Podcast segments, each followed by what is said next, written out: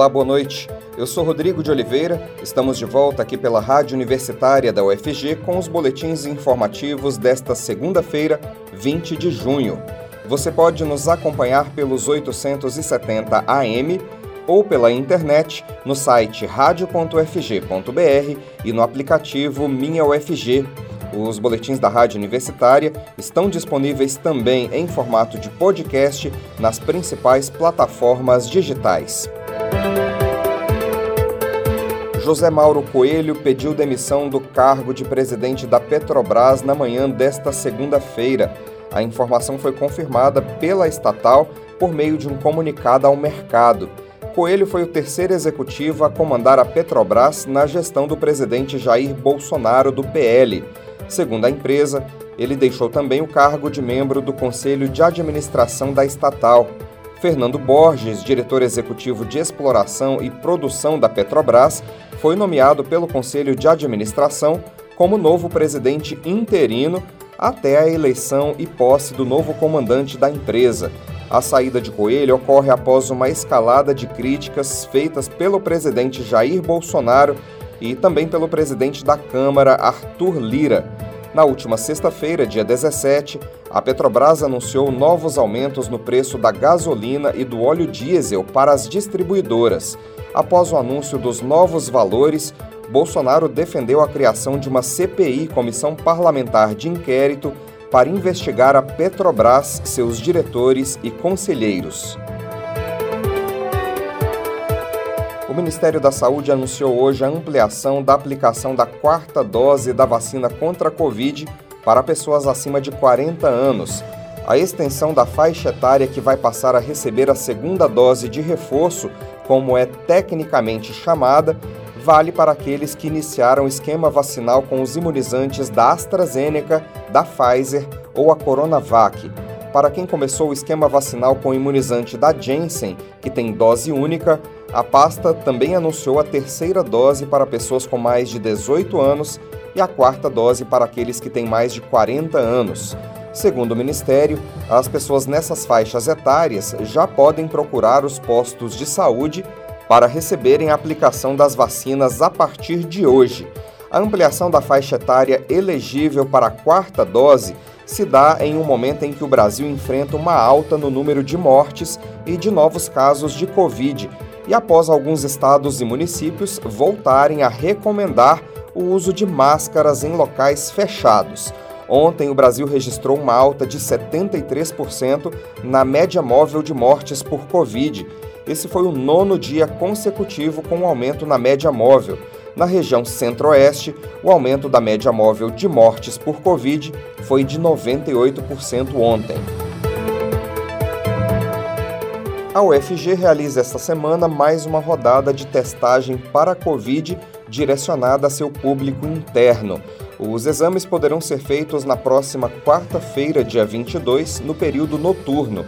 Hoje, no início da manhã, durante participação no programa Boa Semana UFG, a reitora Angelita Pereira de Lima conversou com a jornalista Ana Flávia Pereira sobre essa ação de testagem.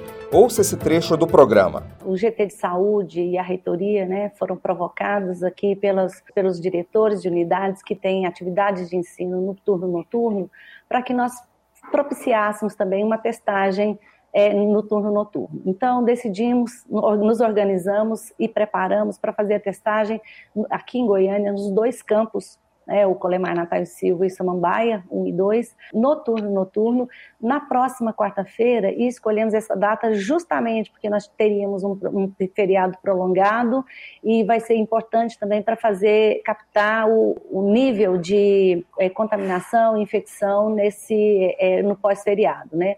Para nós tem sido muito importante a testagem, é, até tem mostrado que é, quando nós fazemos a testagem interna na UFG, a gente percebe que a comunidade acadêmica ela tem um nível de, de infecção menor do que o, o índice que está na cidade. Em Goiânia está em torno de 20%, e aqui as nossas testagens têm dado uma positividade em torno de 13%, com variações aí para mais pra, ou para menos. E, é, a universidade se apresentando como um lugar diríamos, mais seguro. Talvez porque aqui a gente tenha insistido no uso da máscara, porque aqui a gente tem feito campanha para que quem é, as campanhas e a motivação e a cobrança da vacinação, talvez porque aqui seja o lugar da ciência, né? Então, a testagem é importante para nós, nos dá um termômetro, nos sinaliza como atuar, né?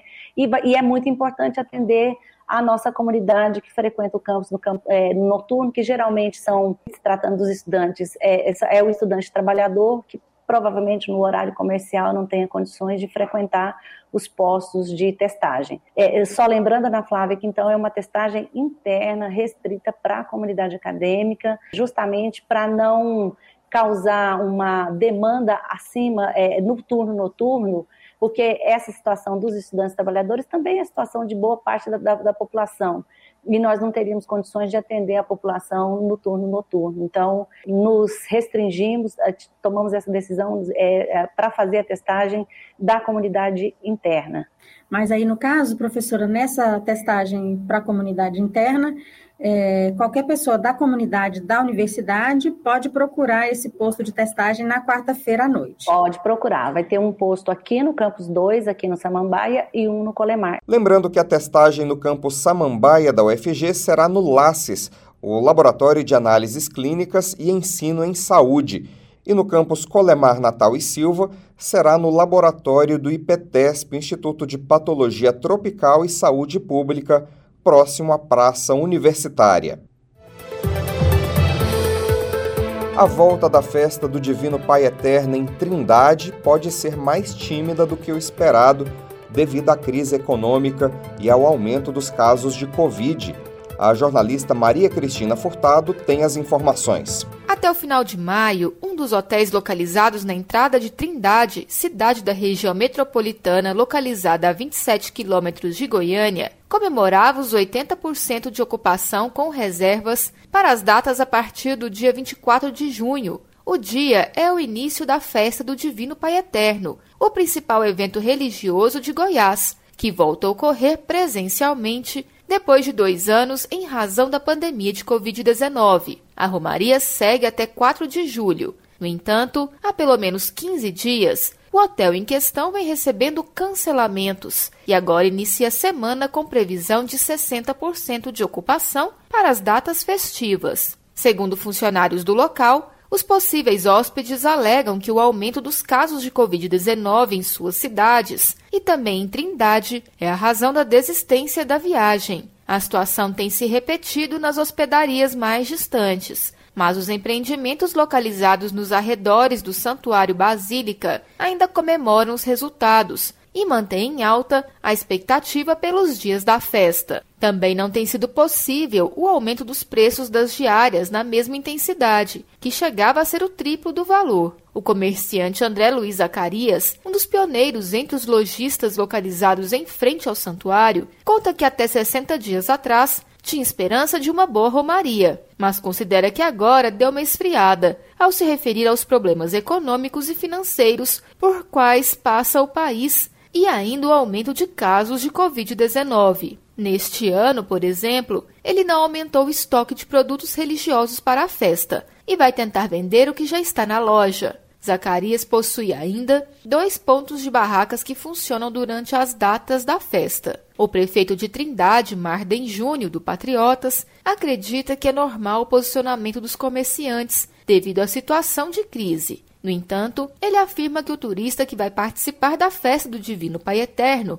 está preparado para a realização das compras e que há sim uma expectativa de crescimento na economia local. Júnior reforça que a maior parte dos hotéis está com alta ocupação e que isso deve se intensificar nesses próximos dias. Ele lembra que as pessoas devem fazer a higienização das mãos e utilizar máscaras em locais com aglomeração. A expectativa de público durante os 10 dias da Romaria do Divino Pai Eterno, em Trindade, se mantém em 5 milhões de pessoas, segundo o prefeito do município. Presença de abelhas nas lavouras aumenta a produção e resulta em frutos maiores e mais doces. Vamos acompanhar a reportagem de Ana Flávia Pereira. A presença de abelhas em algumas lavouras pode aumentar a produção em até 30%. Segundo estudo da empresa brasileira de pesquisa agropecuária, Embrapa, no caso do café, a meliponicultura, como é chamada a técnica que usa polinização feita por abelhas sem ferrão na produção agrícola, o aumento constatado atingiu a marca de 18%. De acordo com os pesquisadores, isso é possível porque as abelhas são direcionadas durante a florada, o que também influencia na qualidade da produção e na proteção dos biomas nativos. Apesar de beneficiar o cultivo de mais de 30 espécies, no Brasil, só em duas produções a integração entre abelha e agricultura está realmente consolidada: o melão, no Nordeste, e a maçã, no Rio Grande do Sul. De maneira geral, dizem os pesquisadores, os insetos são responsáveis por mais de 80% de toda a polinização que acontece na natureza, permitindo que diversas espécies sejam fecundadas e produzam sementes e frutos. E uma polinização adequada aumenta a quantidade e qualidade dos produtos, com mais açúcar nas frutas, melhor sabor, maiores frutos e sementes mais viáveis. Segundo o pesquisador Guilherme Campanha, da Embrapa, o Brasil é o país que tem a maior diversidade de abelhas em todo o mundo, com 244 espécies catalogadas.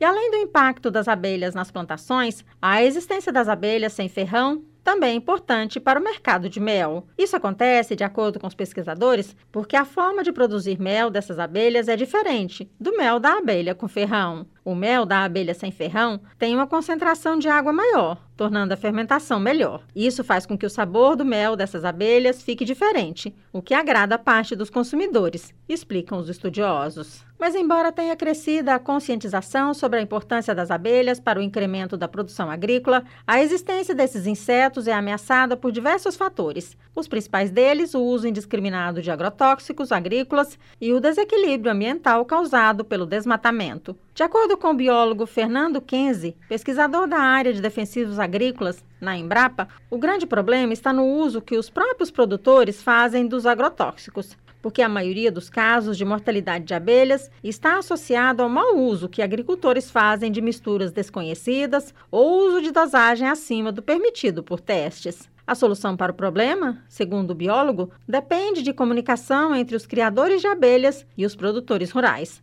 Por exemplo, se o produtor avisa quando vai fazer pulverizações de agrotóxicos, o criador de abelhas pode fazer o manejo correto das colônias, protegendo as abelhas. Ana Flávia Pereira, para a Rádio Universitária. Estão abertas as inscrições para especialização em odontopediatria na UFG. A seleção dos interessados vai ocorrer no próximo dia 28. A coordenadora do curso e professora da Faculdade de Odontologia da UFG, Hilda Fiuza, conversou com a jornalista Maria Cristina Furtado sobre a importância dos cuidados bucais dos pequenos que deve começar ainda no pré-natal materno. Vamos acompanhar. O odontopediatra é o dentista especialista no atendimento às crianças. Os cuidados com a saúde bucal precisam entrar na rotina dos pequenos desde cedo. Os dentes de leite são trocados nos primeiros anos de vida, mas eles também precisam ser cuidados. Além disso, o profissional da odontologia vai orientar outras questões, como a mastigação e a higiene, tendo um importante papel educacional. Mas quando é o momento de levar a criança pela primeira vez ao dentista? Sobre estes assuntos, eu converso com a professora Hilda Fiuza, que é docente na Faculdade de Odontologia da UFG. Olá, professora Hilda. Olá, Maria Cristina. Eu começo com o questionamento que fiz na abertura. Quando é o melhor momento de levar a criança pela primeira vez ao dentista? De acordo com a Associação Americana de Odontopediatria e a Associação Brasileira de Odontopediatria, o momento ideal de levar a criança à primeira consulta do odontopediatra é até os seis meses de idade, que coincide geralmente com a erupção do primeiro dentinho de leite na boca. Quais os principais cuidados bucais cotidianos para as crianças? Nessa primeira consulta, o odontopediatra transmite as principais orientações para uma boa saúde bucal das crianças, que está embasada em três pilares: a prevenção da doença cárie, a prevenção de hábitos bucais indesejados e a prevenção do traumatismo dentário. E nós podemos destacar nessa prevenção da doença cárie como primeiros cuidados, os cuidados mais importantes, a escovação diária, duas a três escovações por dia, com escova infantil, creme dental com flúor, pequena quantidade de creme dental e também algumas orientações dietéticas, né? A Organização Mundial de Saúde, atualmente, ela recomenda que a criança não consuma e não conheça a sacarose até os dois anos de idade.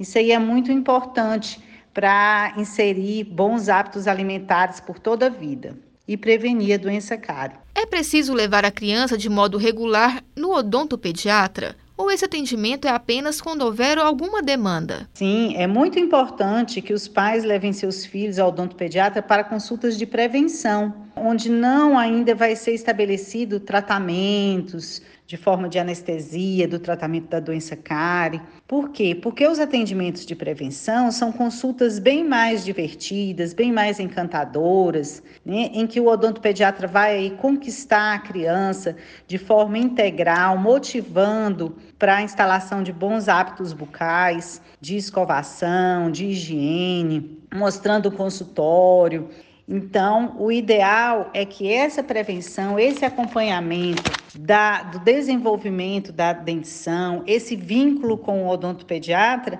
seja feito em momentos precoces e de forma que ainda não tenha tratamentos a ser realizados, tratamentos curativos, e sim só preventivos. É bastante importante, Maria Cristina, que o odontopediatra, juntamente com o núcleo familiar, cheguem num consenso do intervalo ideal dessas consultas de retorno preventivas, que geralmente podem ser de três em três meses, de quatro em quatro meses, para que haja uma adesão ao tratamento odontológico, né, visando essa prevenção aí a doença cárie, a doença periodontal, para que possa ter essa avaliação do crescimento e do desenvolvimento da dentição. Ainda na gestação, a mãe já deve se preocupar com a saúde bucal? Neste caso, existe algum tipo de pré-natal odontológico? Sim, as evidências científicas mostram que a saúde bucal da mãe reflete posteriormente na saúde bucal de seus filhos. Então, os odontopediatras, eles também atendem as gestantes, né?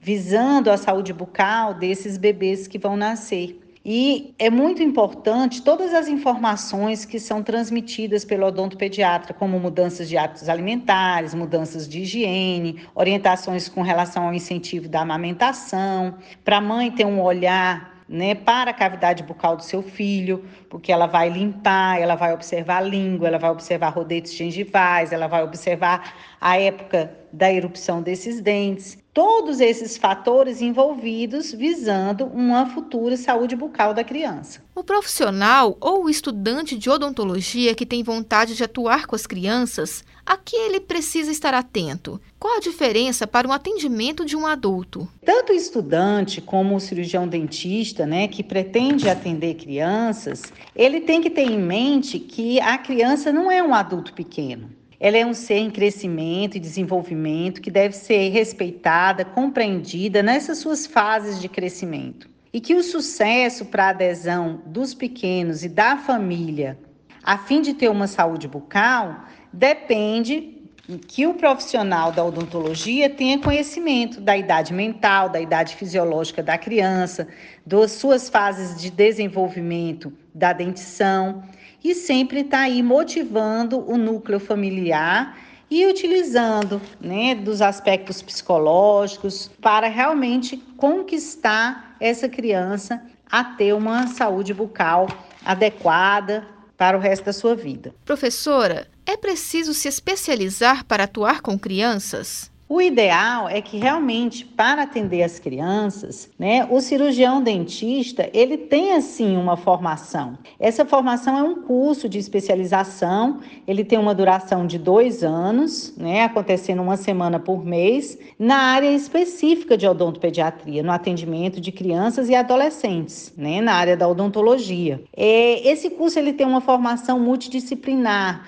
porque ele dá uma visão da interação da odontologia com as diversas áreas da saúde. Então, com a psicologia, com a pediatria, com a fonoaudiologia, né? E dessa forma, ele consegue atender e acompanhar a criança, né, que é um ser em crescimento e desenvolvimento, nas suas diversidades, nas suas diversas fases, acompanhando e atendendo de forma mais adequada, visando a saúde bucal desses nossos pequeninos tão queridos e amados. Eu conversei com a professora Hilda Fiuza, que é docente na Faculdade de Odontologia da UFG. Ela falou sobre a importância dos cuidados com a saúde bucal das crianças e também trouxe informações sobre o curso de especialização em odontopediatria na UFG. E a quarta edição da Campus Party Goiás teve público recorde. A repórter estagiária Beatriz Miranda esteve no evento e conta pra gente um pouco do que viu por lá. Cerca de 150 mil pessoas compareceram a Campus Party Goiás nesse final de semana. O evento, que ocorreu entre os dias 15 e 19 de junho, no Passeio das Águas Shopping, em Goiânia, quebrou recorde de público com três vezes mais pessoas que a edição anterior, realizada em 2019. Considerado o maior festival de tecnologia, empreendedorismo, ciência e disruptividade do mundo, a Campus Party contou com palestras, workshops, jogos virtuais e outras atrações tecnológicas, incluindo um jogo de futebol com drones. Um dos palestrantes do festival foi o professor da UFG, Aldo Dias, que abordou a robótica aeroespacial. A UFG também marcou presença no evento com empresas apoiadas pelo CI, Centro de Empreendedorismo e Incubação da Universidade Federal de Goiás. Entre elas, a Sociente, de redes neurais para prospecção sustentável de minerais, Amélios Qualidade, Sistema de Acompanhamento de Obras, da execução até a entrega, a Aqua Ambiental, plataforma de gestão inteligente de resíduos sólidos e líquidos, e a Grifame, plataforma de captação de recursos para ONGs com profissionalismo e transparência. Participaram ainda da Campus Party a Teia Bioprodutos, soluções biológicas para o controle de pragas e doenças na agricultura, a Biogin, soluções entomológicas contra pragas e doenças em lavouras, e a Ortec, cultivo de microplantas. Beatriz Miranda para a Rádio Universitária. Em 2022, comemoramos 100 anos do rádio no Brasil. A EBC preparou um material que promete resgatar personalidades, programas e emissoras presentes na memória afetiva dos ouvintes de todo o país. O 15º episódio da série é sobre a Rádio Jornal do Brasil, que tinha o jornalismo como ponto forte. Vamos ouvir. 100 anos de rádio no Brasil. Rádio Jornal do Brasil.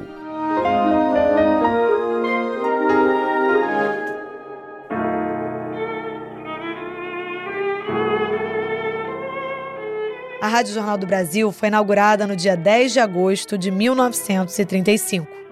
Seu proprietário, o Conde Ernesto Pereira Carneiro, também era o dono do Jornal do Brasil Impresso e queria levar música de alto nível para os cariocas. A programação da estação incluía músicas de todo o mundo, desde cançonetas italianas e trechos líricos a canções francesas, alemãs e americanas. O som do carrilhão, que marcava o início e o fim das transmissões, ficou marcado na memória de todos os ouvintes. Havia também um gongo, que era operado pelo locutor. João Batista de Abreu, professor radialista e pesquisador de rádio. A grande característica era a música erudita, né? A óperas, recepção de concertos. A rádio tinha um estúdio, né, onde mantinha uma, uma pequena orquestra, um coro. Então isso era uma marca registrada da Rádio Jornal do Brasil no, num primeiro momento. A primeira voz da Rádio Jornal do Brasil é a voz do locutor Luiz Jatobá, que era uma referência. O Jatobá é uma referência no rádio brasileiro e depois na televisão, né? Pelo, pela voz, pela entonação né? e pela seriedade profissional. Ele estabeleceu uma forma de narração, é, uma forma no estilo chamado low profile. O problema de quem sabe, como você, compreender o mundo de hoje e ver o mundo de amanhã. A Rádio Jornal do Brasil se notabilizou também né, pelas transmissões das corridas de cavalo no Jockey Clube Brasileiro. Aproximamos da curva, estão brigando. É, era muito marcante essas transmissões, porque você tinha várias casas de aposta espalhadas pela cidade e as pessoas acompanhavam a corrida, jogavam é, nos seus cavalos, era uma, uma coqueluche da época. E nesse tempo se notabilizou um, um radialista né, transmitindo as corridas, que é o Teófilo de Vasconcelos, pela velocidade e pela precisão. Ele conseguia combinar a velocidade da narração e a precisão da transmissão. Dois aspectos marcantes da narração do Teófilo de Vasconcelos. A programação da Rádio Jornal do Brasil combinava música, eventos esportivos e entrevistas, mas o jornalismo era seu ponto alto. Pela Rádio Jornal do Brasil. O Jornal do Brasil informa.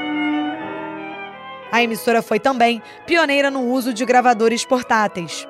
Em viagem aos Estados Unidos, Nascimento Brito, então diretor do grupo Jornal do Brasil, encantou-se com os gravadores sem fio, que usavam fitas cassetes, e adquiriu vários aparelhos para os jornalistas da emissora.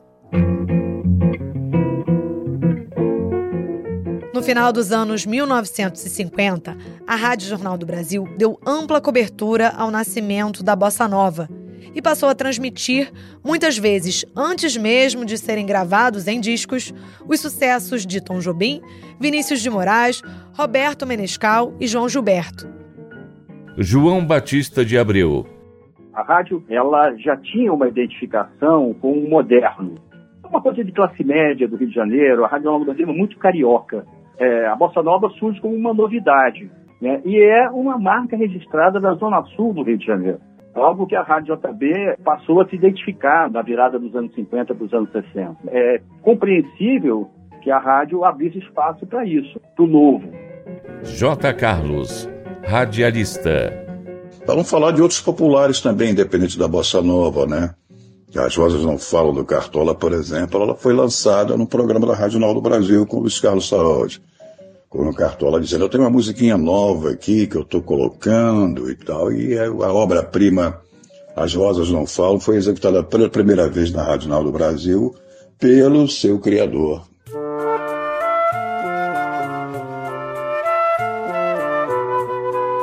Havia um programa na Rádio Nacional do Brasil nos anos 90 chamado Noturno, que antes era feito pelo Luiz Carlos Saroldi e depois passou a ser feito pelo Maurício Figueiredo uma noite, né, o programa começava às 23 horas. O Maurício abriu o programa dizendo o seguinte: hoje é aniversário de João Gilberto.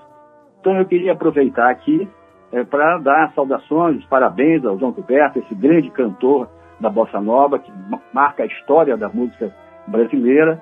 É, e vou abrir o programa tocando uma música de João Gilberto. Meia hora depois, toca o interfone da, do jornal e o porteiro vigia disse, olha, tem um sujeito aqui querendo entrar. É, ele está dizendo que o nome dele é João Gilberto. E aí o Maurício foi no telefone, confirmou que era mesmo João Gilberto, autorizou especialmente a entrada dele. Ele foi lá, participou do programa, o programa foi lá, ficou no ar, ao vivo, até duas, três horas da manhã, com o João Gilberto cantando. Essa história eu acho muito legal, muito interessante, porque de certa maneira confirma o apoio que a Rádio JB deu é, ao início da Bossa Nova.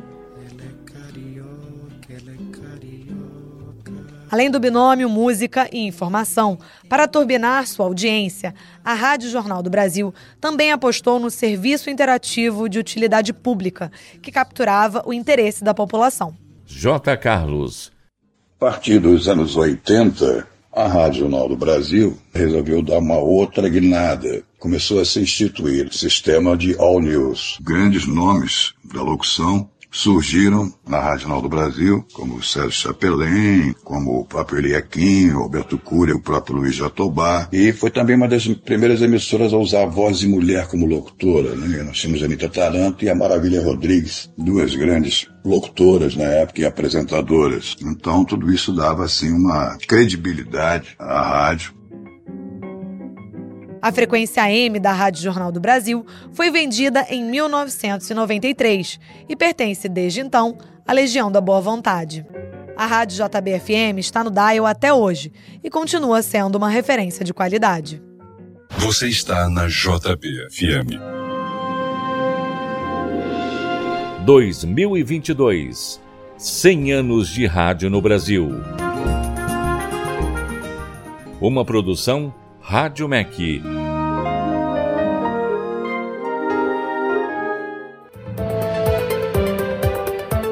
Nós teremos mais notícias amanhã no boletim das 10 horas da manhã. Continue acompanhando nossa programação pelos 870 AM e pela internet no site radio.fg.br e no aplicativo Minha UFG. Nós também estamos nas redes sociais. Curta nossa página no Instagram e no Facebook. E a partir da próxima segunda-feira, dia 27, não perca a nova programação da Rádio Universitária, com a volta do Intercampus e do Frequência Aberta. Rodrigo de Oliveira para a Rádio Universitária.